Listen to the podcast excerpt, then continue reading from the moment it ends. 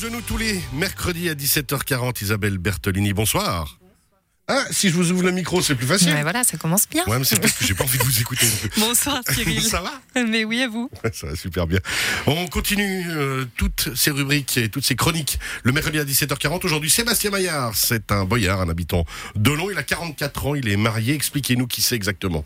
Alors voilà, bah, vous avez commencé à le dire pour moi, mais rendu compte en en effet, parcours. il a 44 ans, mais vous le connaissez bien alors forcément. Il est marié, il a deux filles, il avait dit petites filles, mais elles sont plus si petites que ça. Il est informaticien au CHUV, euh, mais avant Sébastien était mécanicien. Je dis avant parce que Sébastien Maillard, je l'ai dit euh, la semaine passée, il a vécu un grave accident il y a de euh, 21 ans qui a totalement bouleversé sa vie. Je lui laisse euh, nous raconter son histoire. C'est arrivé en, le 1er mai 2000.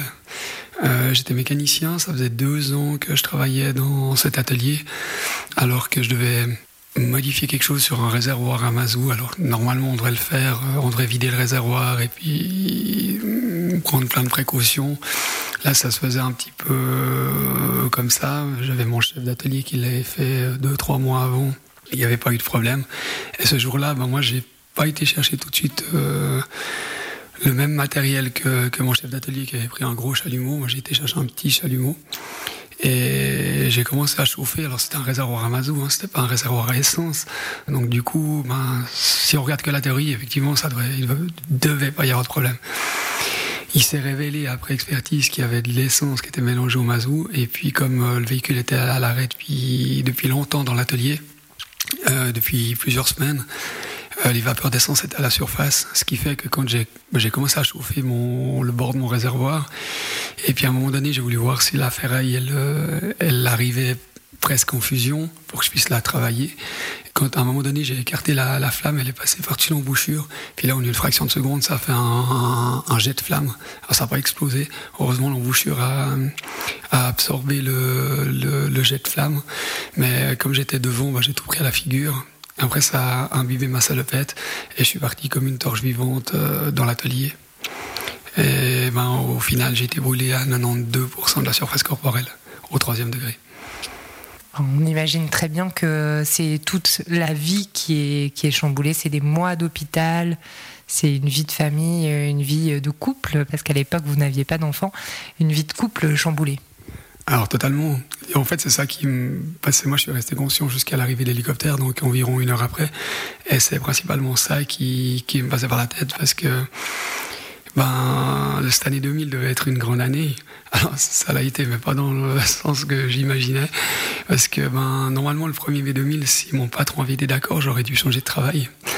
Après, j'avais le... Ben avec euh, Karine, mon amie, on devait se marier, donc les faire-part étaient envoyés.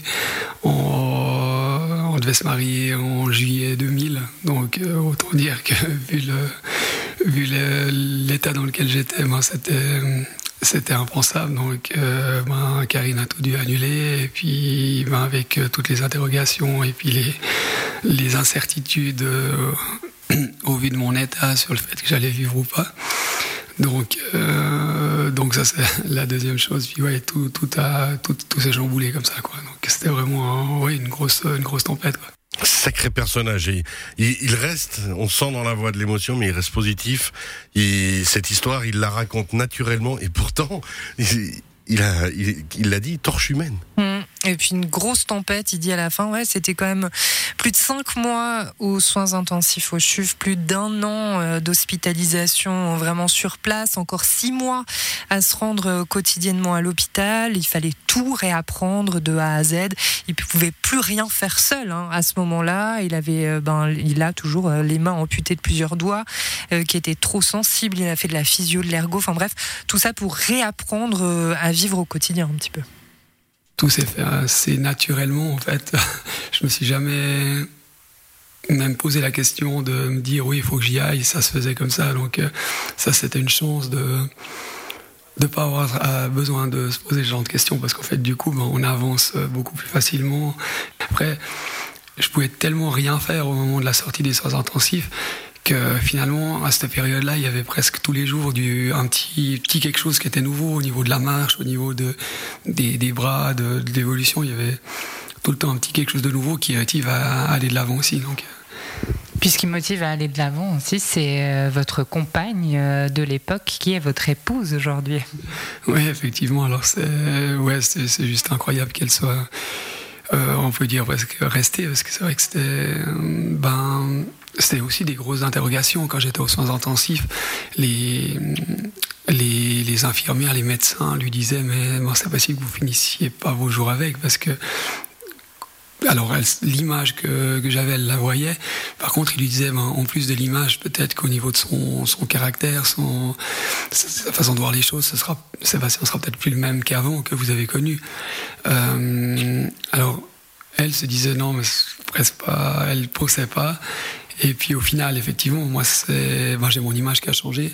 J'ai été brûlé sur ces 92% de la surface corporelle, donc euh, l'image est plutôt la même. Par contre, ma façon de voir les choses, effectivement, elle est, je suis comme avant, en fait. Euh, par contre, euh, une des premières choses que je lui ai dit, c'est que si elle voulait, elle avait le droit de partir. Et puis, j'espérais secrètement connaître la réponse.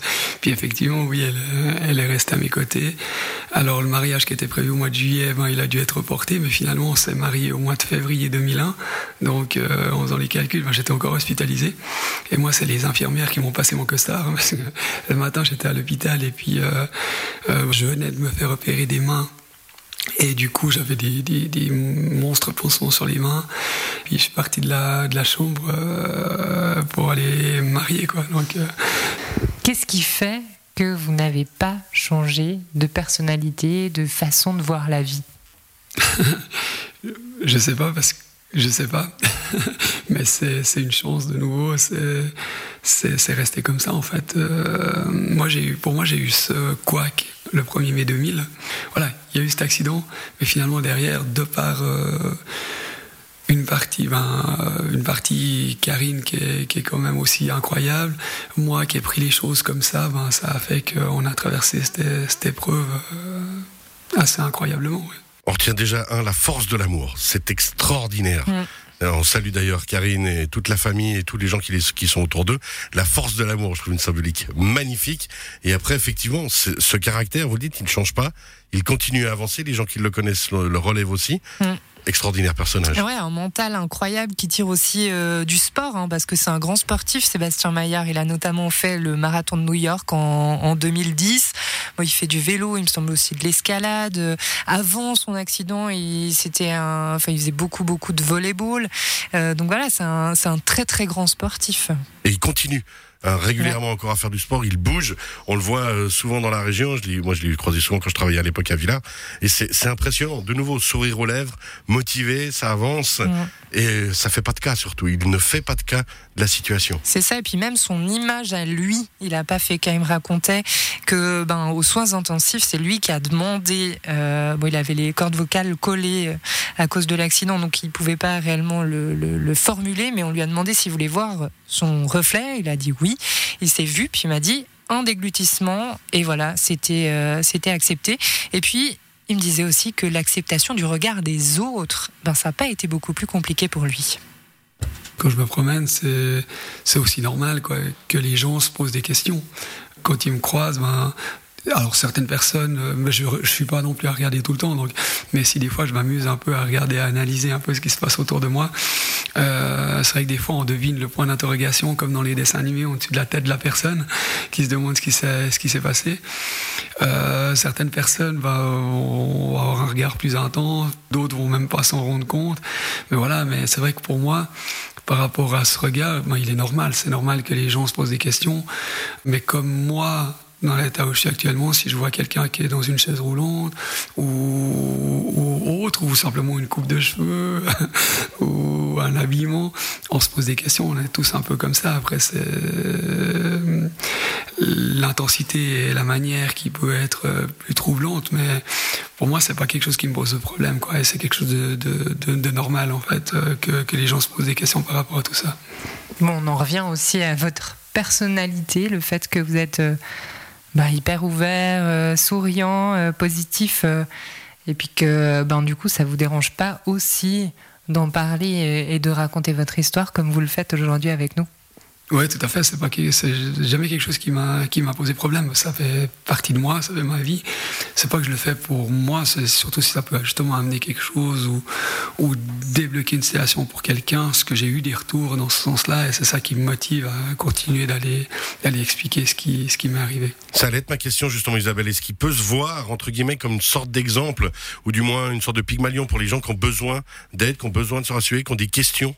Par rapport à leur situation eux-mêmes bah, C'est ça, il, me disait qu'il intervient toujours dans les écoles, il est assez ouvert aux demandes euh, pour venir parler de, son histoire et de son expérience, et, du coup euh, d'aider les autres. En fait, Sébastien Maillard, c'est ça, il transforme tout en force, il transforme tout en, en, en expérience à, à raconter, et, et, il avance, voilà, c'est une force, une force de vivre. Exactement, on peut que le saluer, le remercier. Et on remerciera d'ailleurs euh, sur ces euh, différentes chroniques que nous en avez présentées avec proche de nous, euh, les différentes personnes qu'on a eues sur les quatre dernières, enfin les trois dernières et celle-ci, parce que ben voilà, ils nous ont montré à quel point ils sont des forces de la nature, ça. des forces mentales. Eric Sfallen, Alejandro Reyes et puis Sofia Gonzalez et, et Sébastien Maillard. Sébastien Maillard, merci beaucoup. La semaine prochaine, on change de thème. Oui, parce qu'on sera au mois de novembre. Ah, c'est ça. oui, un thème par mois, Cyril. Et du coup, le mois prochain, ce sera les métiers mal aimés. Euh. Oui. Les métiers mal aimés. Un thème un petit peu plus léger quand même. Ouais, différent. Faut voir les métiers que vous aurez choisis après. Je, vous, je sais que vous pourriez me surprendre. Oui, c'est hein vrai. Alors, franchement, c'était difficile euh, de choisir quatre métiers. Parce, parce qu'il y en a trop qui sont mal aimés. Ouais, exactement. Vous, c'est quoi le premier qui vous vient? Le premier qui me vient dans ouais. les métiers mal aimés, il y en aurait plein. Euh, dentiste. Ouais, et ouais. ben voilà. Ah, on est dedans? Ouais, ce sera le premier portrait. Le roi de la fraise. Ce sera le premier portrait, en effet, de, du mois de novembre. Moi, je dois dire que, franchement, j'ai pas mis longtemps à trouver qui sera le top 1 de, ce, de, ce, de ces métiers mal aimés. Parce que j'avais une peur bleue du dentiste. mais vraiment. On pourra mettre des petits sons de fraises de temps en temps. Alors, histoire ouais, de histoire bien... de stresser un petit peu. Ouais. Mais ben, franchement, vous verrez, vous découvrirez Michel Milacic, un Montezan. Et, et, et moi, il m'a réconcilié avec la fraise. Ouais. Non, franchement, il est génial, souriant. On verra si ça marche avec nous, avec tout le monde. Merci beaucoup. Merci. On rappelle qu'on retrouve bien sûr cette chronique sur radiochablais.ch. Belle soirée à la, à semaine la prochaine. Semaine prochaine. Bye bye.